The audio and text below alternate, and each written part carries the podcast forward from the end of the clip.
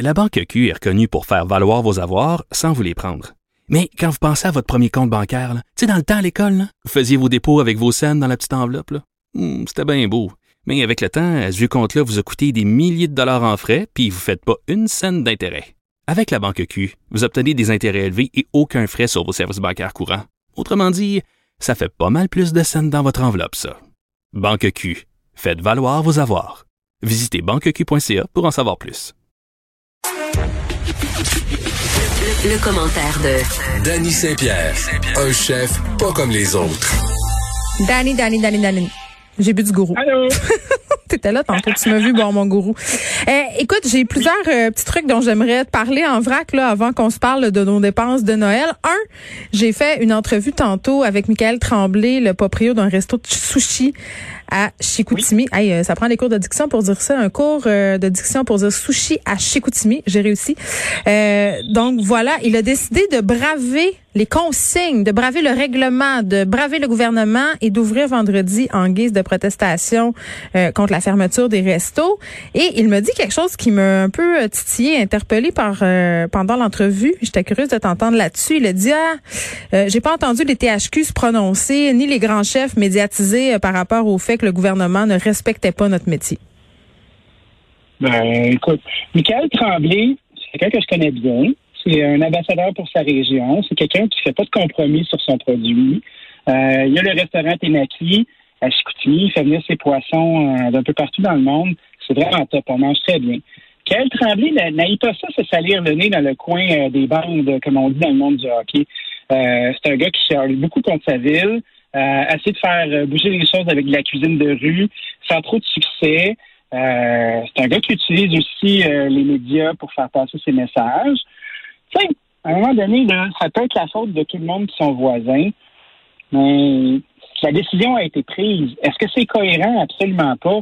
Est-ce que de voir des gens se promener dans les centres d'achat avec des masques, avec le nez baissé, ça a du bon sens, puis de garder les restaurants fermés, ça a de l'allure? Pas du tout. à un moment donné, là, il me semble que ça fait tellement longtemps qu'on est là-dedans. Peut-être qu'à Chicoutimi, c'est quelque chose qui est nouveau parce qu'ils ont euh, ils ont passé en zone rouge, puis ils ont peut-être la même exaspération qu'on avait nous au départ. nous, on est, un mois et demi. On est over it, c'est ça? Ouais, j'ai l'impression qu'on est over it. Ceci dit, moi, je salue son courage. Euh, je trouve que ça ben, pas moi, je le salue pas son courage. C'est quoi cette histoire-là? Il eh, voyons, on salue pas son courage, Danny là, dans le sens où il va braver les consignes euh, sanitaires pour faire un point qui dans le fond il y aura aucun point, la police va se pointer. Puis ben de oui, il me dit ah mais là j'ai dit au client qui avait réservé que ça se pourrait que je le fasse pas. Fait que tu sais en termes de courage là. C'est un, peu là que j'avais, c'était peut-être un peu cynique ça, tu sais. Euh, regarde, moi j'ai envie de voir ce que ça va donner, tu sais un peu comme tu sais, des fois, tu vois le meme de Michael Jackson qui mange du popcorn sur une thread un peu salée, là. Oui, on le voit un petit peu euh, moins, ce meme-là, par exemple, depuis quelques années. oui, tu l'imagines en train de regarder des choses sulfureuses. C'est ça. on dirait que je suis moins à l'aise de l'utiliser. un déraillement de train, là, tu sais, tu dis, ah, ah, je veux pas le voir, mais tu gardes un œil ouvert, là. Mm-hmm. Fait que, tu Tremblay, bonne chance. Ben écoute, euh, j'ai dit euh, j'ai dit qu'on le rappellerait. J'ai dit qu'on le rappellerait euh, lundi. Tu pourrais peut-être le recevoir à, à, ton émission à l'addition pour voir qu'est-ce qu'il y a à dire. Oui. ça pourrait peut-être faire. Parfait. Je vais faire ça. Un bon débat. de ce pas. oui, voyons voir ce que l'esprit sagnéant a proposé dans la pandémie. Oui. Bon, un autre sujet shameless dont j'aimerais discuter avec toi, c'est Frédéric oui. le recherchiste de l'émission, qui m'a envoyé un article comme il fait toujours sur Facebook. Il savait que j'allais me pogner les nerfs. Ce sont des jeunes privilégiés. Il aime ça quand je pogne les nerfs. Je pense qu'il trouve que ça anime mieux. Je, suis pas, sûre. Euh, c'est comme si j'étais ton chum de chialage. J'adore ça. Mais c'est extraordinaire. Je suis très content. D'ailleurs, c'est le recherchiste de nos deux émissions. On se demande pas pourquoi. Euh, écoute, Shameless on Vacation. OK? C'est un article euh, sur de, de Cote et on voit des jeunes, là, des jeunes bobos qui ont l'air privilégiés tant sur le plan corporel qu'économique qui, ben, eux autres ont décidé que c'était pas très grave de voyager et qui s'en vont de par le monde avoir euh, du bon temps. Et là, évidemment, euh, la journaliste Anna Silman a essayé de leur parler. C'est des noms d'emprunt euh, dans l'article, mais il y a une fille, Jenna, elle n'a pas voulu donner son vrai nom, évidemment, pour les raisons qu'on peut, hein, on peut s'en douter pourquoi. Elle a dit écoute, là, c'est une traduction euh, très, très libre, mais elle dit, rendu là, euh, je m'en fous quand même pas mal. Je n'ai pas voyagé depuis six mois, euh, ce qui représente la plus longue période de temps où je n'ai pas voyagé depuis que je suis un bébé. ah, Jenna. Ça fait pitié, hein? C'est difficile. Ben, Jenna, elle vient d'où, admettons? Est-ce qu'elle vient de Greenfield Park ou elle vient euh, d'un État obscur des États-Unis? Non, non, ils euh, viennent des États-Unis, ils viennent euh, de milieux hyper privilégiés. Pour la plupart d'entre eux, ce sont des gens qui travaillent dans le domaine numérique. Et il y a un truc, une engeance que je trouve absolument épouvantable, épouvantable, pardon, les, les nomades digitaux digital nomades, les gens qui sont payés pour voyager. Puis là, ils se plaignent euh, dans l'article, ces gens-là ils disent ben écoutez, tu moi je voyage puis j'ai pas vraiment de maison aux États-Unis, fait que je continue. non, mais tu sais, des raisons vraiment fondamentales, Dani, là, des raisons que je, vais dire humanitaires. Hein? N'ayons pas peur des mots. Tu sais, cette Jenna, euh, écoute, on parle beaucoup de santé mentale. Je pense que sa santé mentale était menacée quand on passe plus de six mois sans voyager. Dani, je te laisse imaginer le résultat sur l'estime de soi, sur la joie de vivre. Tu sais, ça doit être quand même. On, est capable de se mettre à leur place aisément à ces pauvres victimes du voyage-là. Là. Je suis un, peu bouche bée. Euh, j'écoute, j'ai l'impression euh, d'écouter une mauvaise télésérie. tu sais, de, de, série B là, où tu fais comme La misère des riches ou quelque chose comme ça. Ben, c'est un peu ça. C'est la misère des riches. Puis c'est pas un riche, là. Ils sont beaucoup à voyager majoritairement en Europe. Ils seraient responsables aussi de contamination parce qu'ils passent les frontières terrestres. Euh, puis Kim Kardashian s'est fait critiquer aussi parce que pour ses 40 ans, elle a amené euh, quelques élus sur une île privée. Elle a partagé allègrement des selfies sur ses médias sociaux. Rendu là, la gang, gardez-vous une petite gêne. Moi, je pense que si c'était des citoyens canadiens ou des gens qui bénéficient du système de santé universel, on devrait leur faire signer une décharge où ils assumeraient les frais euh, du risque qu'ils encourent. Ah, tu, dis comme Mario Dumont. Mario Dumont a dit ça, les gens qui ne respectent pas les consignes sanitaires, peut-être qu'on devrait penser à les, à les faire défrayer en fait les, coûts de santé si jamais euh, ils tombent malades. Je, je, pense que la désinvolture euh, qu'on voit, euh, elle a un prix. Et ce prix-là, c'est pas à nous à l'absorber. Quand tu, fais un choix, oui, tu es libre, tu es libre de tout. Mais tu sais, est-ce que moi, je dois partager ton risque? Parce que tu es un, es un crinqué qui mm. décide de faire Ah, oh, ma vie est brimée. C'est quoi, moi, ma vie est brimée en sac à papier en ce moment? Je non, mais c'est ça. mon commerce ben oui. parce que des Mongoliens sont là en train de faire euh, whatever the fuck, puis de décider de, de sortir puis de faire comme s'il n'y en avait rien à foutre.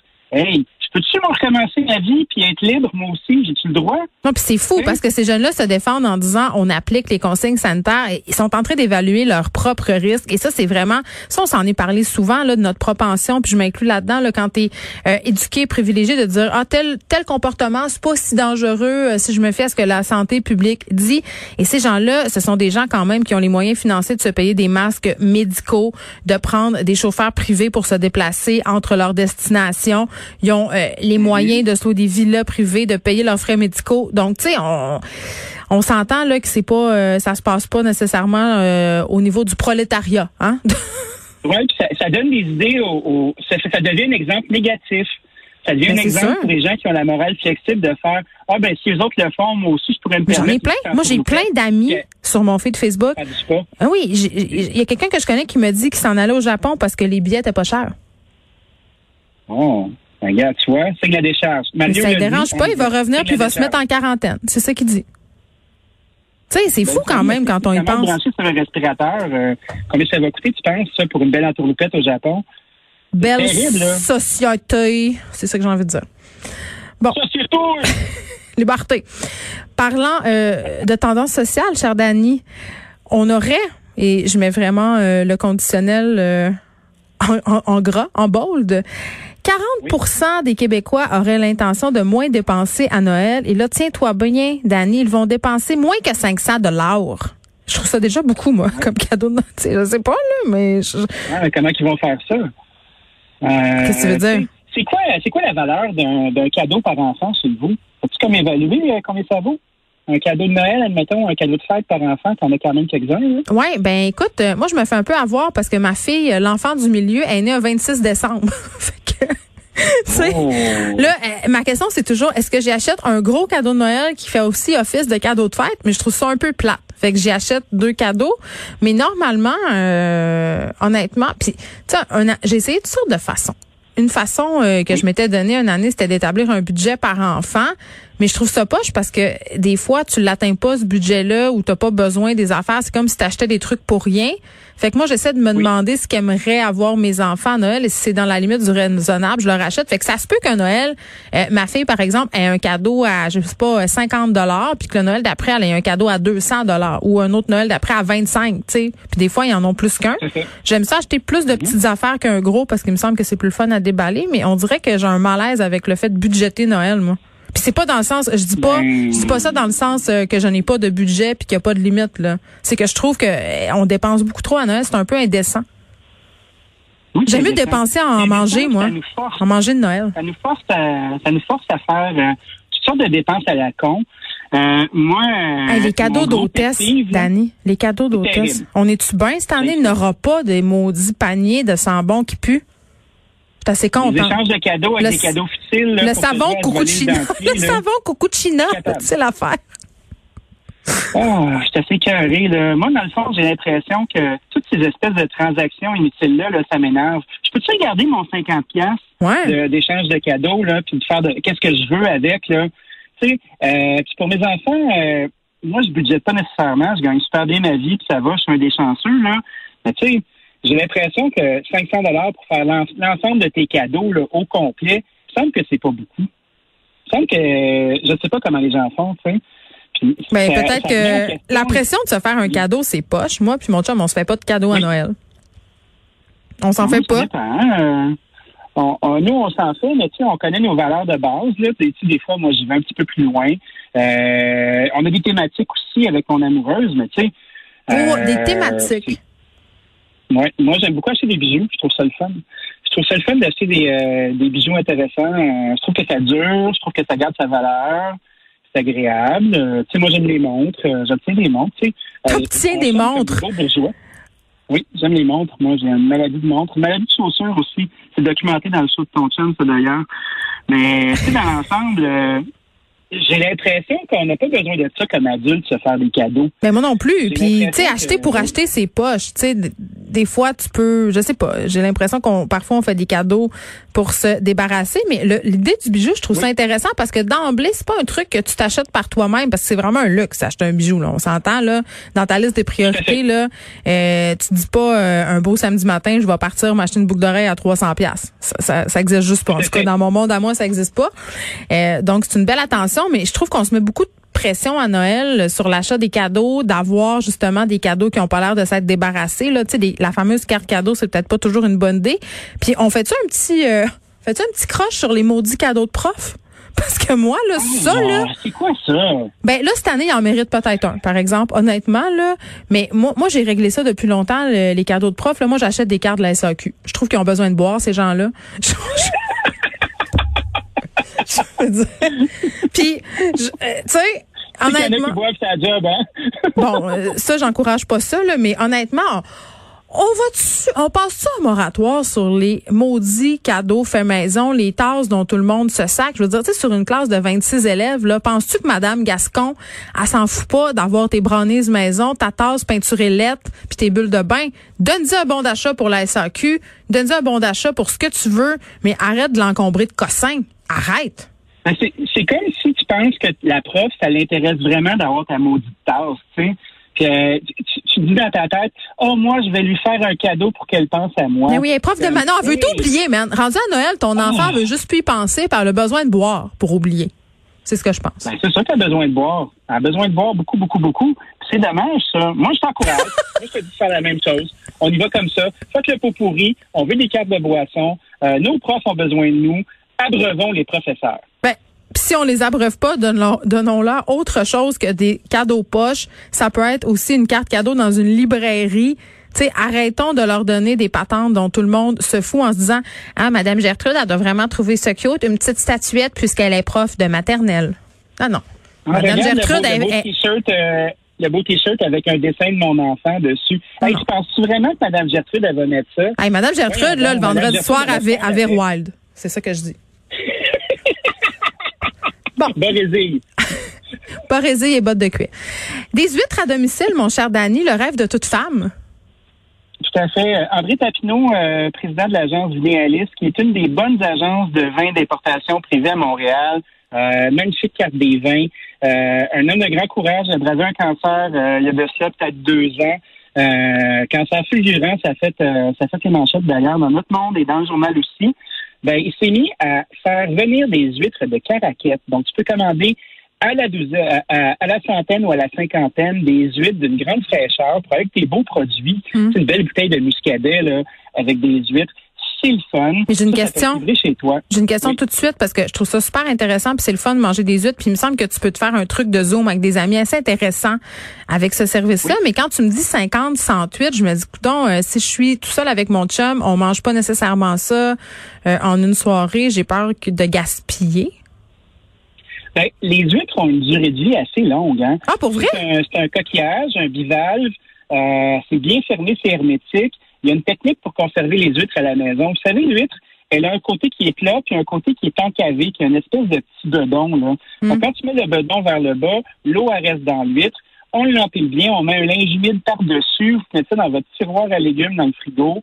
Ça va, ça va rester beau, beau, beau. Puis là, tu te sers une douzaine à la fois. Ça peut durer jusqu'à un mois, ça. C'est sûr que rendu à un mois, elles vont être sèches un petit peu. Je vous recommande de les sentir avant. Si ça sent, si ça sent la mort, C'est une- peut-être que c'est mort. Une huître Mais sèche, pas très huître qui va avoir son eau, euh, son eau, puis va avoir un beau muscle, un beau muscle bien glaireux. Eh bien, ça va fonctionner. Ça Bon. formidable. puis moi Dani je vais te demander si c'est facile à ouvrir ces huîtres là parce que moi mon féministe s'arrête là où il faut ouvrir des huîtres je dois l'avouer j'aille ça C'est aussi, fa- c'est aussi facile qu'ouvrir un barbecue. Tu vas voir, c'est très, très facile. Euh, puis, une technique pour pas se faire mal aux doigts, là, ben, on prend, on prend une serviette de table, un bon linge à vaisselle, on le plie en trois ou en quatre faire un petit rectangle. On replie euh, le linge par-dessus l'huître, puis après ça, ben moi, j'aime bien les ouvrir euh, du derrière. Hein. Euh, c'est bien connu, les huîtres, se laisse faire comme ça. par le Donc, derrière il y a une Ouais, il y a une petite cavité là que tu peux t'enfoncer avec subtilité mais fermeté. Puis après ça, d'un coup de poignet, l'orifice se débarre, le bivalve s'ouvre et tu peux savourer ton huître en toute quiétude. Coudon, ça a quasiment l'air le fun. Dani, c'est euh, hein, c'était graphique. On se reparle demain. Ça m'a fait plaisir. Bonjour. Au revoir. Ça fait plaisir.